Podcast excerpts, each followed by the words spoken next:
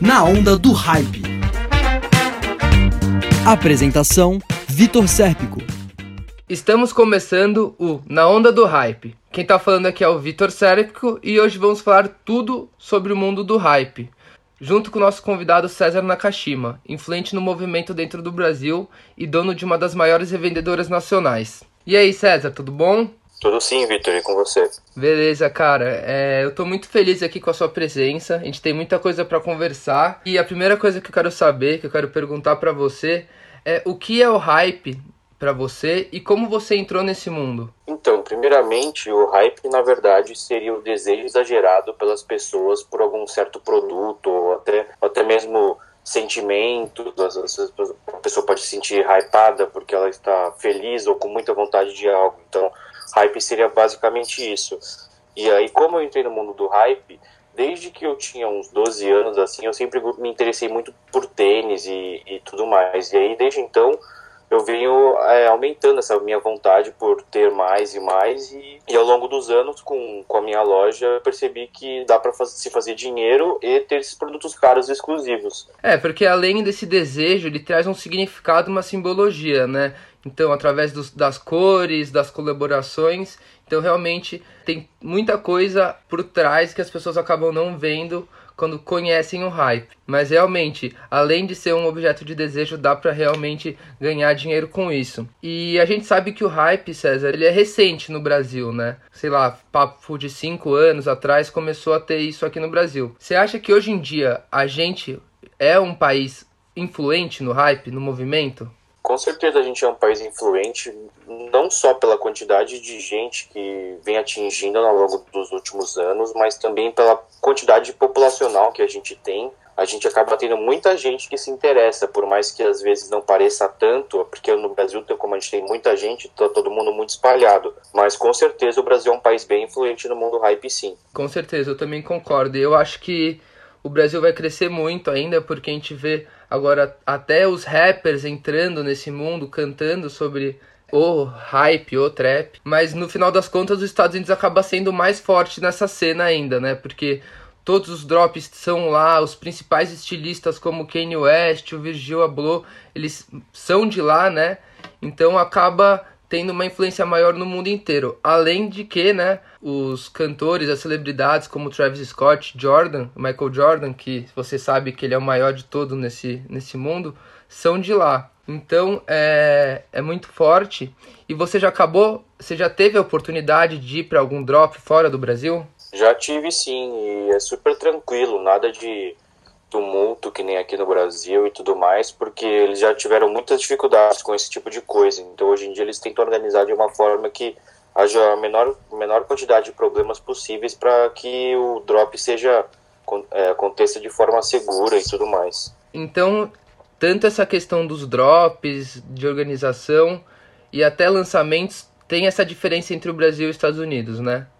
No Brasil você Com sente certeza. mais dificuldade de adquirir um produto, por exemplo com certeza. No Brasil, é como chegam muito, muito menos pares e muito menos quantidades de, de produtos, então acaba sendo muito mais difícil conseguir até produtos de, de média demanda, nem demanda tão alta assim, às vezes por, por ser quantidade limitada que realmente vem para o Brasil, aí acaba criando um hype por si só, por vir poucas, poucas unidades de um produto que todo mundo quer, e aí acaba aumentando o valor. Sim, o hype já é um é algo exclusivo no Brasil acaba sendo mais exclusivo ainda por essa dificuldade a mais de conseguir um produto, né? Sim, com certeza. Lá nos Estados Unidos, por exemplo, vários tipos de Jordan sobram nas prateleiras e aqui no Brasil, tudo que lança da Jordan esgota instantaneamente devido a essa quantidade de oferta que o mercado consegue dar. Por exemplo, lá nos Estados Unidos tem lançamentos de Jordan todas as semanas. Aqui no Brasil se fosse um por mês já tava bom. Às vezes ficamos mês sem, mês com.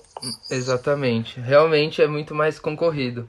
A música, ela é muito importante pro, pro movimento hype, né? Desde a, do começo. E hoje em dia a gente vê cada vez mais os rappers cantando sobre sneakers, sobre roupa, sobre artigos de luxo. E na minha percepção, isso ajuda muito ao rap e ao hype se perpetuar no mundo da moda. Na sua opinião, o que influencia mais? O hype influencia o rap ou o rap influencia o hype? Na minha opinião, que influencia mais é o rap que influencia o hype, porque os rappers que meio que ditam o que eles gostam, o que eles querem muito, dos produtos exclusivos que eles têm e tudo mais, isso acaba gerando o hype nas pessoas e ter, também querer adquirir um, uma coisa que uma pessoa que eles admiram e gostam muito tem também. Exato. E a gente tem o exemplo do Travis Scott aí no, no mundo do hype, né? Porque ele iniciou sua vida no rap e hoje em dia ele às vezes acaba estando mais inserido no hype do que no rap, né? Com certeza. O grande jogador de basquete Michael Jordan teve um envolvimento com a Nike. O que isso gerou para o movimento hype? Então, desde que o Jordan entrou para a Nike, isso foi sempre uma polêmica, porque o Michael até o momento era o melhor jogador de basquete e o mais novo no momento. Então, tipo, era uma coisa meio inovadora. A Nike já tinha feito colaborações com jogadores, mas não da forma que isso gerou assim um alvoroço tão grande devido a uma propaganda em que a Nike fala sobre a NBA ter proibido uh, o Michael Jordan de usar seu primeiro tênis em quadra porque com a justificativa de que não existia branco no tênis, fez com que é, a Nike criasse essa propaganda que eu falei, em que elas falam, é, você, o Jordan não pode usar essa, esse tênis em quadra, mas você pode. E aí desde então o marketing, a explosão e a, e o, e o, e a demanda por, por esse tipo de produto cresceu muito. Nossa, então uma decisão errada da NBA gerou uma, uma repercussão que hoje em dia é mundial, todo mundo gosta de Jordan, né? Aliás, até recentemente lançou na Netflix uma série, um documentário sobre o Jordan, que fala da sua carreira no esporte e também fala sobre o Jordan. Você já viu esse filme, esse documentário? Já vi sim, e com certeza eu indico para as pessoas verem, porque é um documentário que não só explica a história dele, mas de como ele começou, de todos os jogadores que jogaram junto com eles nos anos importantes, do porquê ele parou de jogar muitas, muitas é, roupas e tênis influentes que ele usava na época que são caros e influentes até hoje em dia, independente da, de ser relançamento ou não, os tênis sempre custa, custam e vão custar a mesma coisa por causa da, dessa época que ele jogava com esses mesmos tênis. Sim, cada partida ele usava uma, né? E me fala uma coisa, eu sei que é difícil comparar, quem você acha mais influente no, no hype, o Jordan ou o Kanye West? Para mim, o Jordan tem mais história, mais tempo. É, tá, tem, vamos fazer as contas, uns 35 anos de casa, mais ou menos. E, e o Kane entrou na, na moda faz praticamente 5, 6 anos. assim Então, é uma coisa muito mais recente. Acho que, apesar de ele ter feito colaborações muito especiais e que realmente tem o seu valor, acho que pela história e por enquanto pelo histórico de, de colaborações que já foram feitas, acho que o Jordan ainda ganha por, por um pouco assim. Eu concordo. Para mim, o Jordan, eu sempre amei muito o Jordan, tanto na sua, nas quadras quanto na sua parceria com a Nike.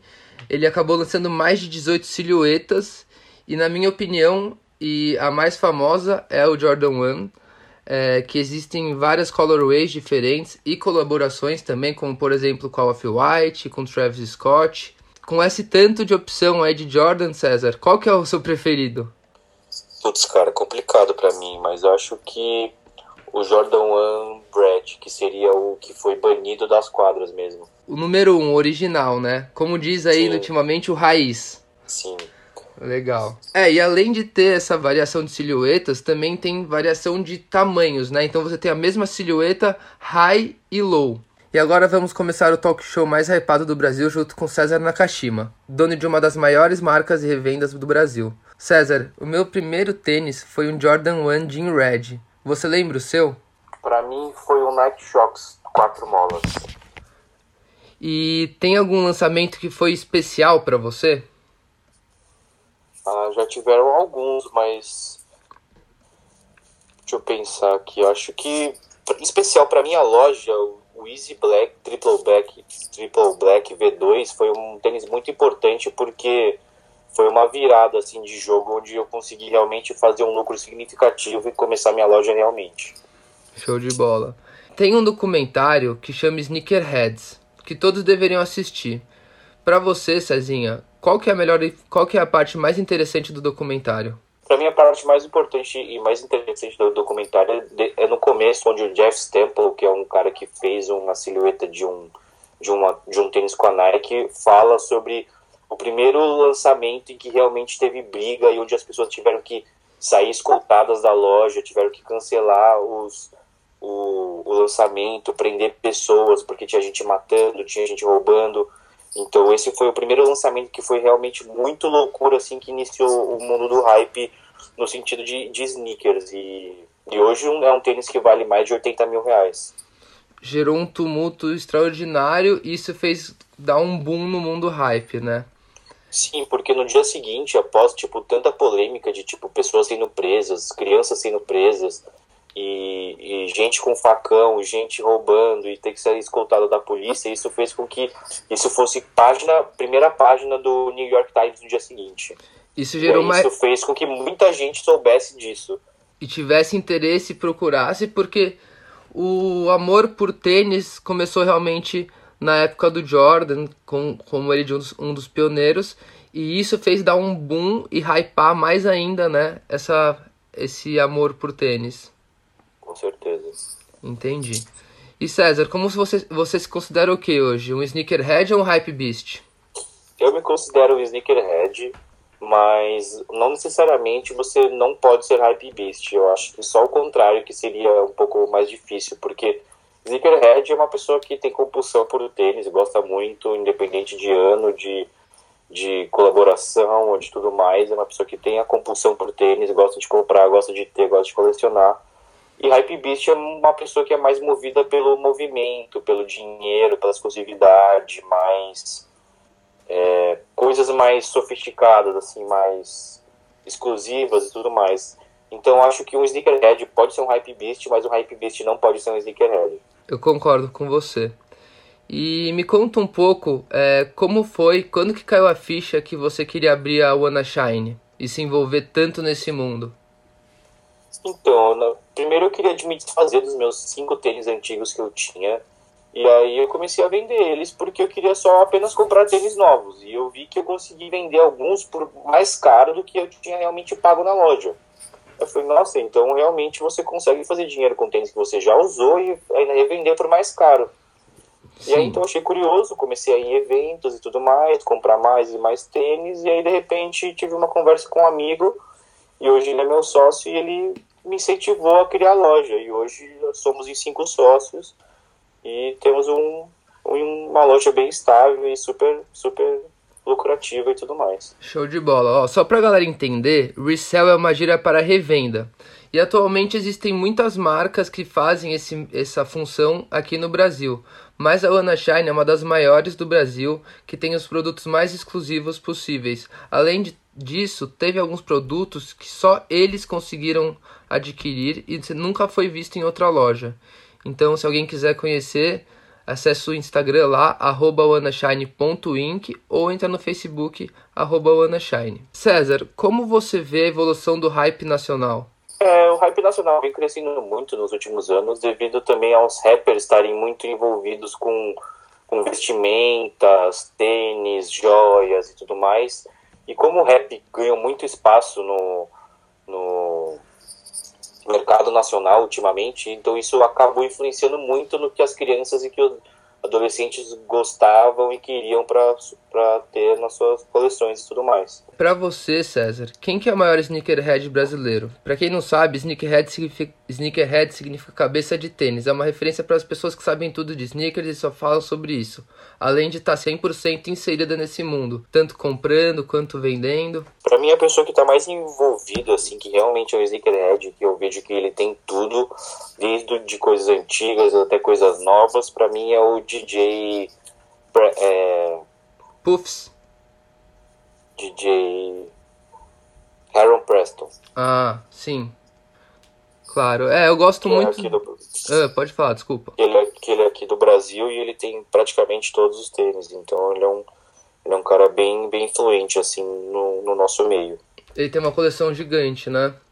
Sim, ele tem até o tênis de volta para o futuro que custa mais de 60 mil dólares. Então você já pode ter uma noção aí do que ele tem na coleção. É, e a coleção fica muito valiosa quando tem esses sneakers mais antigos, né? Que são muito difíceis de ter. Como o Air Mag. Sim, esse, esse De Volta para o Futuro aí tiveram poucas unidades, que na verdade foi para é, ajudar uma, uma caridade, então a Nike fez leilão dos tênis, então tem muitos poucos pares no mundo para é super realmente... exclusivo e quem assistiu De Volta para o Futuro sempre quis ter esse tênis, né? Sim, com certeza. E me conta um pouco da sua visão sobre empreendimento nesse mundo da moda. Eu acho que ao, ao longo dos anos vem se tornando cada vez mais fácil se inserir, porque o Brasil da mesma forma que passa muitas dificuldades financeiras, é um, é um país que se preocupa muito com a aparência, um país que se preocupa muito com o jeito de se vestir, de sair, de ver as pessoas, que se preocupa com o social, que já não funciona com tanta porcentagem de gente assim nos Estados Unidos, por exemplo. Que às vezes para ir num mercado, para ir numa farmácia, ninguém se arruma, ninguém põe uma roupa decente. Aqui já no Brasil, para fazer qualquer coisa, para sair de casa, o pessoal já se arruma mais. Então eu vejo que o mercado vem crescendo muito e tem muitas opções para de pessoas e, e faixas de dinheiro, faixas etárias para o pessoal explorar e encontrar o melhor mercado. Sim, com certeza. Mas hoje em dia os drops, eles são muito concorridos. Todo mundo quer conseguir pegar o tênis no preço de lançamento, né? Como é que você faz normalmente para conseguir todos os sneakers? Então, praticamente a gente tem que ficar né, em filas de madrugada, em lojas, ou chegar, ou chegar no site e ficar é, colocando seus dados, já, já, tipo, já deixar tudo meio pré-programado para na hora da compra já dar tudo certo, já deixar sua conta logada. Então tem alguns truquezinhos para minimizar a sua chance de erro, assim. Então é, são praticamente esses esses esses cuidados que a gente tem que tomar assim com, com os nossos lançamentos. Essa dificuldade hoje em dia está muito maior de comprar, porque na fila sempre foi difícil, né? Você tem que chegar horas antes. Mas nos sites, antigamente poderia ser mais fácil. Só que hoje em dia a galera cria um bots, que são robôs que fazem compras em questões de segundos. Então você entra no site da Nike para comprar um tênis, é, ele lança às 10 horas. Às 9h50 você está lá esperando. Dá 10 horas, você tenta comprar e não, não consegue por causa desses bots. Você já ouviu falar desse esquema? É, você já sofreu tomando luz e tentando comprar um tênis e não conseguindo? Como é que Com funciona? certeza, mas eu tenho vários amigos que usam e tudo mais. E seria nada mais nada menos do que uma automação de processos. Então, meio que como se fosse um robô que faz que pula as etapas da compra para você, para você conseguir finalizar mais rápido e, consequentemente, aumentar muito sua chance de de compra. Por exemplo, no último lançamento aí que teve, teve, teve um amigo que me mandou um, um checkout no site da Nike 10 e 3 segundos. Ou seja, é humanamente impossível você passar pelas, pelas cinco páginas de checkout da Nike em apenas 3 segundos e aceitar o pagamento ainda. Então, com certeza, eu sei que, que, esse, que esse meu amigo tem bot, entendeu? Então, é basicamente isso. Ele minimiza é, a, as etapas para fazer tudo gerar mais rápido e, consequentemente, você tem mais chance de pegar. Entendi. Já na em drop, em fila, eu tive uma experiência onde o drop ia ser 10 da manhã e eu tive que sair de casa às 5 para conseguir chegar na fila e pegar um bom lugar. Porque além de você chegar cedo, você tem que ser um dos primeiros da fila, porque chegam poucos, poucos sizes e se você chega no final da fila, provavelmente você consiga pegar o tênis, mas não o que caiba no seu pé. Então, além de você chegar cedo, você tem que dar sorte. Um exemplo que a gente teve recentemente aqui no Brasil foi o lançamento do Nike Dunk Travis Scott na Maze.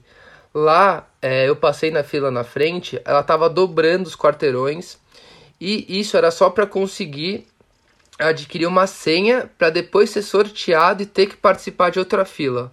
Como você vê essa situação é, no hype hoje em dia aqui no Brasil? Você acha que isso significa que tem mais gente querendo é, adquirir os tênis ou é, é desorganizado o esquema que estão fazendo? Na minha opinião, na verdade, é que esse é um caso de hype extremo, né? Que pessoa, as pessoas realmente fazem e vão fazer de tudo para conseguir o tênis. Não importa se elas têm dinheiro, se elas não têm dinheiro, se elas vão ficar na fila, se elas vão passar fome ou não. É, é um tipo de, de tênis que realmente ultrapassa os limites humanos para a pessoa querer ficar lá. Então é por isso que o tênis custa 4, 5, 6, 7 vezes mais do que ele custava na loja. Não só pela falta de quantidade, mas com certeza isso aconteceu nos Estados Unidos também, é, mas também pela pela, tipo, o Brasil precisa de muito dinheiro, né? Então, as pessoas, para ganhar 4, 5 mil reais para ficar numa fila, às vezes a pessoa pode trabalhar 5, 6 meses e não ganhar isso. Então, foi, foi por isso que meio que gerou todo aquele alvoroço na fila de dobrar quarteirões e ter mais de 5, 6 mil pessoas pegando rifas para conseguir o tênis. Realmente, eu concordo com você. Mas é difícil ficar 8 horas na fila. E para você, entre ficar 8 horas na fila e pegar o sneaker ou esperar para pegar online, o que, que você prefere? Eu prefiro ficar as 8 horas na fila porque você praticamente garante. E online é aquele jogo de, de sorte. Então você pode perder para os bots, você pode acabar pegando, pode acabar sobrando, mas você não tem garantia de nada. E se você acordar muito tempo antes, tiver informação e for atrás do, do seu drop e ficar lá 8 horas na fila, você praticamente garante ele. Sim. Porém, às vezes existem drops surpresas, né? Tipo, eles anunciam que na loja A vai ter o drop, mas não, mas não falam que na loja Z vai ter também. Então, às vezes, uma informação privilegiada ajuda bastante, né? Sim, com certeza. Um exemplo foi no último drop em que a Nike lançou um tênis e a Artwalk também lançou o mesmo tênis no mesmo horário, mas eles nunca tinham anunciado que iam, que iam vender o tênis. Sim, e por causa dessas dificuldades de ficar 8 horas na fila ou ficar tomando luz no site da Nike tentando comprar é, um sneaker, sendo que nem o site funciona, com, essa, com esses problemas todos surgiram as revendas, os resell, né? Como a Wanna Shine. E a Wanna Shine, como eu disse antes, trouxe muitos produtos exclusivos para o Brasil, como o colar da Louis Vuitton, como o Jasper, como o Dom Patchwork. Ô César, me fala uma coisa, como você sabe quais produtos comprar? Uh, praticamente o nosso mercado é um mercado que já tem muitos preços estabelecidos lá, no, lá nos Estados Unidos, então é, a base de preço a gente praticamente já sabe, assim, de quanto dá para conseguir, por quanto dá para revender, porque como a gente não tem muita quantidade de coisa aqui no Brasil desses, desses produtos que são realmente raros, então a gente meio que não tem como estabelecer um preço, né? é mais baseado no mercado americano, e aí o pessoal meio que decide. E aí a gente decide com base, tipo, vendo, ah, se nos, nos Estados Unidos está 20, a gente vai pagar 10, está um preço bom, porque a gente ainda consegue lucrar alguma coisa. Então é, é meio baseado no mercado de lá, é, quanto que o cara está cobrando aqui, a gente faz uma média de quanto a gente consegue lucrar e assim a gente decide quais seriam os produtos bons e quais não seriam os produtos bons para venda. Sim, claro. E além disso, algumas colorways ou colaborações de marcas ajudam também a ter, ter esse norte, né? Quando você sabe que vai ter um, um lançamento Nike Travis Scott, já tem um hype inicial mesmo é, as pessoas nem sabendo qual tênis que vai lançar.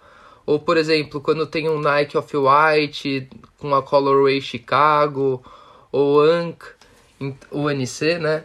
Então, realmente, é, essas coisas fazem você começar a ter um norte e entender. Mas, com certeza, a base é os Estados Unidos. Agora, vamos fazer uma brincadeirinha. Vou falar dois sneakers e você responde o que mais gostou, fechou? Jordan 1 Off-White ou Jordan 1 Travis Scott? Ah, eu tenho os dois, mas eu vou de Chicago. Chicago Off-White, clássico. Easy Triple Black ou Easy Pirate Black? Eu prefiro o Pirate Black pela história que, na verdade, foi um dos primeiros tênis que, ele, que o Kenny fez com a Adidas. E o Triple Black V2 seria, na verdade, um relançamento moderno desse tênis. Então, eu opto mais pela história do que pela tecnologia. Eu vou na sua também. Jordan 11 Concorde ou Air Max Atmos Elephant Print? Eu gosto muito da aparência do Atmos Elephant Print, então vou escolher ele, mas com certeza o Jordan 11 Concorde é um bom concorrente porque ele fez, fez bastante parte na história do Jordan e por isso até hoje ele é um tênis bem caro. Air Force One Travis Scott ou Air Force One ACW?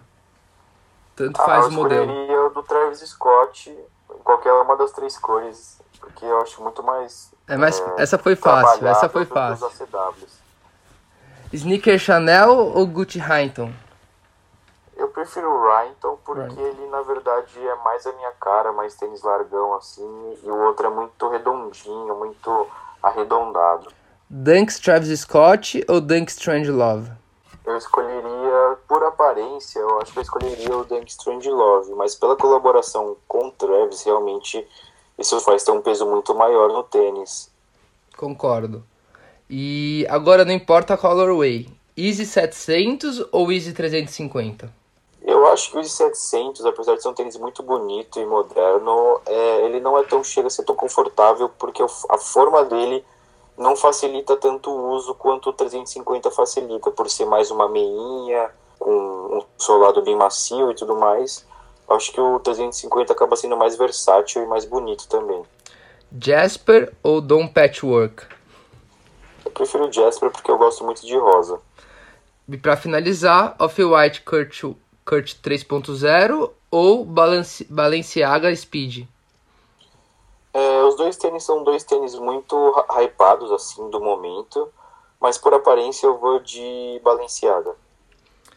Bom, é, você viu que eu usei todos os tênis da Wanna Shine, né, pra ver aí qual que você preferia. Com certeza, porque na época o rapper quis é, mostrar o quão influente era a marca no mundo dele e decidiu até criar uma música exclusiva só para falar sobre os Adidas e do tênis que ele usava. Então, desde então, é, a é, Adidas tomou um nome e uma outra proporção. Mas teve um show que ele fez nos anos 70, se eu não me engano, que realmente gerou um alvoroço, que 30 mil pessoas no show dele foram de Adidas e levantaram suas Adidas enquanto ele cantava essa música. Isso fez, fez com que a população prestasse muita atenção, né? Porque realmente 30 mil pessoas levantando um tipo de tênis só que ainda é cantado na música fez com que as pessoas prestassem, mais atenção no, na silhueta. Com certeza.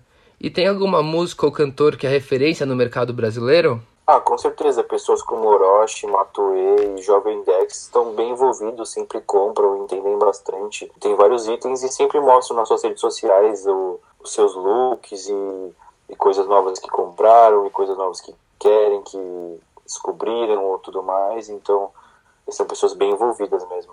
É, a gente sabe que os Estados Unidos é o grande pioneiro do movimento, mas o Japão não fica muito atrás. A gente tem marca como a Atmos, como a Bape, Sakai, que são muito influentes no mercado. Tanto que essas marcas já fizeram é, algumas colaborações com a Nike, como por exemplo o Sakai que lançou ultimamente aí o Waffle, uma das suas melhores silhuetas e colorways. É, você sente que o Japão um dia pode ser o centro, de, o centro do mercado hype? É, o Japão com certeza em porcentagem tem a população que mais se importa com sneakers na, no, no, país, no mundo, na verdade. Eu vejo como o Japão como uma grande potência, sim, até mesmo tem mais porcentagem do que os Estados Unidos, mas pela é, questão populacional, quantidade de população, o Japão tem uma população muito pequena, então eu acho muito difícil de eles conseguirem ter o poder de compra que os Estados Unidos têm. É, e as pessoas acabam indo muito mais fazer compra nos Estados Unidos do que no Japão. Por exemplo, você tem mais vontade de fazer compra onde?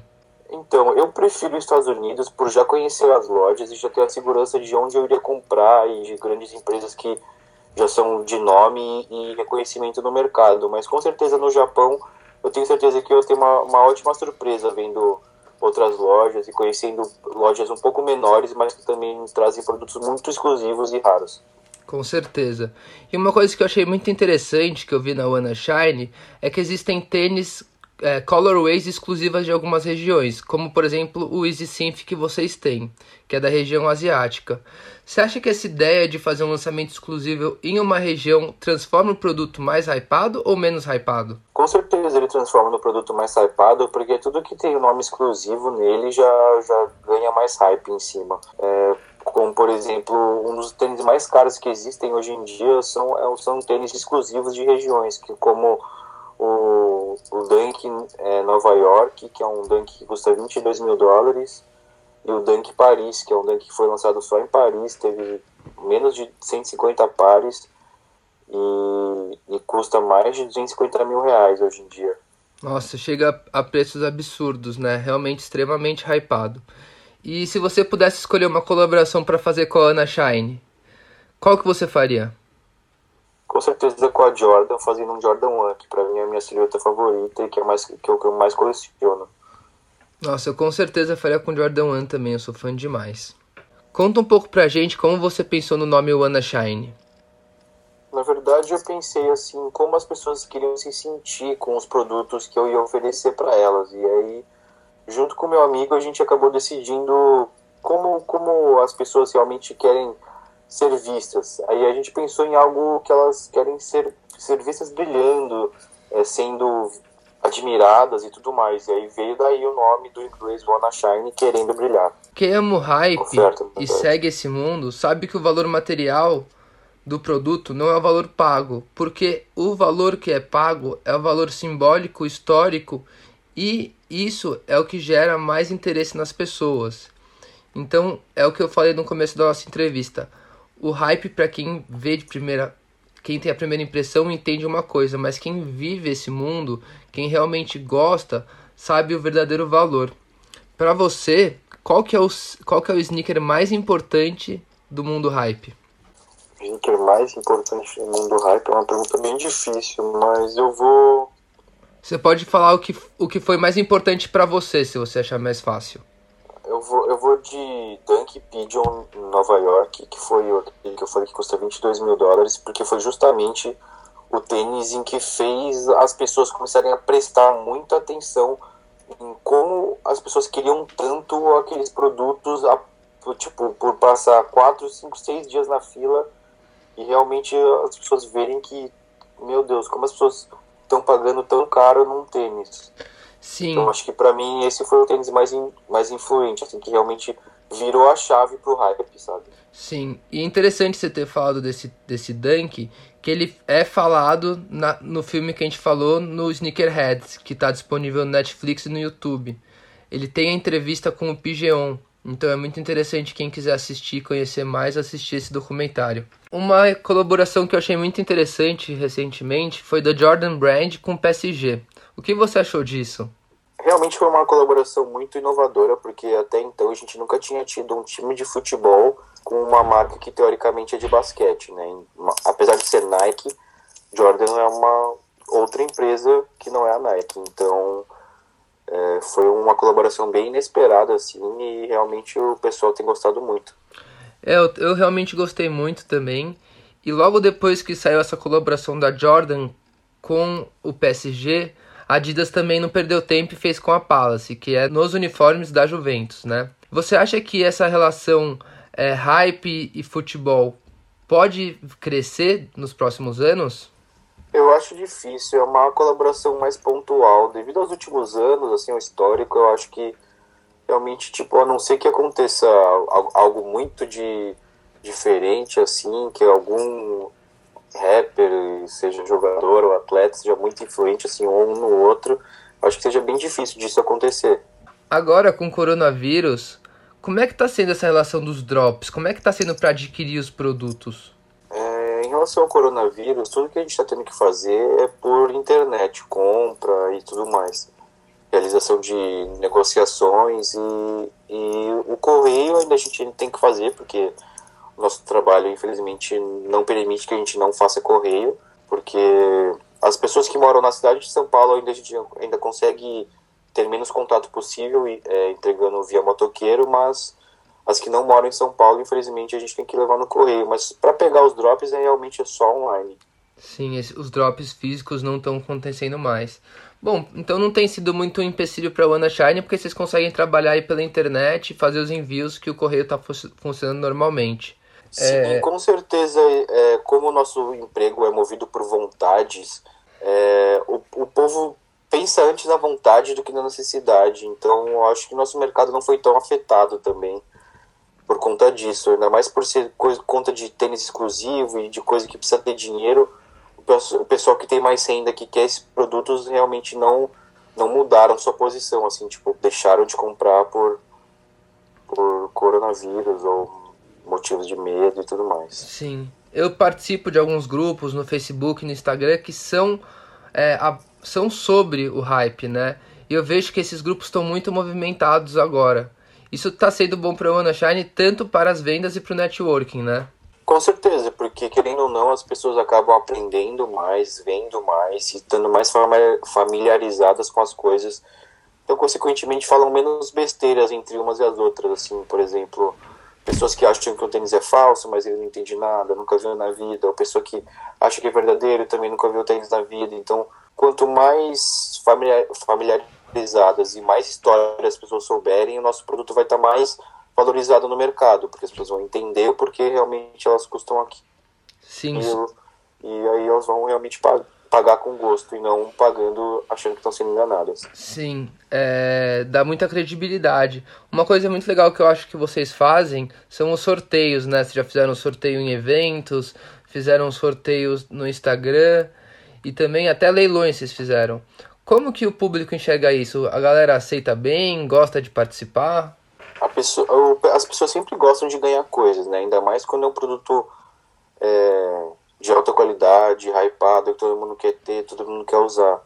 Então, gente, as respostas sempre foram muito positivas, as pessoas sempre adquiriu muito, assim, é, comprou nossa ideia, fez as inscrições, fez tudo direitinho para realmente ganhar um tênis, um tênis legal desses, assim, de graça, né? A gente faz meio que para retribuir mesmo o, o, o favor deles estarem nos ajudando e a gente está vendendo tudo que a gente está vendendo e fazer a boa para todo mundo. E se você pudesse levar alguém pra, conhecer o Ana Shine, quem você levaria? O Travis Scott, o Kanye West, o Jordan ou o Virgil Abloh? Nesse momento, eu acho que eu levaria o Virgil pela, pelo nome que ele tem no momento. Mas com certeza, há dois anos atrás, eu teria levado o Jordan. Na NBA, muitos jogadores fazem colaborações com marcas de sneakers e até roupa. Como você enxerga isso? Esses produtos são hypados ou só são hypados nos Estados Unidos? As marcas sempre tentaram fazer esse tipo de colaboração para meio que tentar fazer um produto exclusivo e dar uma justificativa, né? Meio que trazer histórias e tudo mais. Mas a única marca que realmente deu certo foi a Jordan, por ser o Jordan, porque era o melhor jogador, MVP, sei lá quantas vezes, ganhou sei lá quantas NBAs. Então, tipo, realmente a única marca que virou assim mesmo foi a marca Jordan. Mas com certeza umas outras silhuetas da Nike fazem pouco menos de sucesso, mas ainda assim fazem e ainda criam um pouco hype, assim. Por exemplo, o Kobe recentemente teve vários dos seus produtos aumentado muito devido à sua morte. O Kyrie Irving também tem tem, produto, tem produtos que são um pouco hypados, sim. Então, vários jogadores têm as, as marcas com a Nike, mas mesmo assim nenhuma delas chega aos pés da Jordan. É, e por ser um esporte americano da NBA, esse hype acaba sendo mais lá do que no mundo inteiro. Mas eu entendi o que você me colocou aqui. Para você, César, qual mercado é maior? O mercado da Europa ou brasileiro no hype? Eu acho que o mercado europeu ainda chega a ser um pouco maior devido a, ao histórico que eles já tinham antes de nós de comprar e vender tênis. Então, acho que além, além do, do poder financeiro, né, que querendo ou não, você sendo europeu ou americano, a sua moeda vale muito mais. Então, do que você ganhar, vai ser muito mais fácil você comprar um tênis caro do que aqui no Brasil. Você vai ganhar mil dólares e você consegue comprar tênis muito mais caros do que você consegue ganhar com mil reais aqui no Brasil. Entendi, com certeza. E o brasileiro tem qual relação com o hype atualmente? Ah, o brasileiro como eu disse antes, ele realmente gosta muito, muito de se vestir bem, de estar na moda, de ter os, as últimas coisas, de ter os lançamentos. E tem muito a parte social também, que para o brasileiro é uma cultura muito importante, de se mostrar, de mostrar que está bem, que está vestindo coisas, vestindo coisas boas. Então, o Brasil é um, é um país muito bom para se entrar nesse mercado hype por conta desse dessa cultura de aparência. E quando você decidiu que queria trabalhar com o hype, vendendo sneakers, se envolvendo nesse mundo, qual foi a reação do seu pai? Porque acho que ele não conhecia o hype, né? não entendia a essência. Quando você falou, pai, eu quero trabalhar vendendo tênis, o que, que ele te falou? Na verdade, meu pai nunca aceitou, assim, desde o começo. Para ele sempre foi um, uma coisa difícil de aceitar que realmente é um trabalho informal que você de, não depende só de você, depende do, dos outros, depende do mercado, depende de várias outras coisas. Então, ele até gostava muito de tênis, via que o começo do meu trabalho deu certo, mas mesmo assim ele insistia em não gostar. Mas a, a, depois de um certo tempo ele viu que realmente as coisas começaram a virar e o dinheiro começou a entrar realmente e aí ele começou a aceitar e até dar apoio, tanto que hoje em dia ele tipo até compra as coisas para loja e tudo mais. Entendi. Hoje em dia ele super te apoia e tá sempre do seu lado. Bom, César, Sim. é muito, muito legal conversar com você. Infelizmente o programa tá chegando ao final aí. Eu queria agradecer muito é, por você dar seu tempo, falar sobre o Ana Shine, sobre o seu envolvimento no mundo. É, eu queria agradecer de novo você, César, pela sua participação. Queria desejar muita sorte na sua caminhada. Tenho certeza aí que vai dar tudo certo com a Ana Shine. Obrigado por participar e vamos, vamos com tudo pra cima. Obrigado a você, Vitor, pela oportunidade de participar aqui do programa. E valeu aí. Sempre que quiser conversar, pode chamar que a gente volta aí. Valeu. Valeu, muito obrigado, César. Até a próxima. Na onda do hype.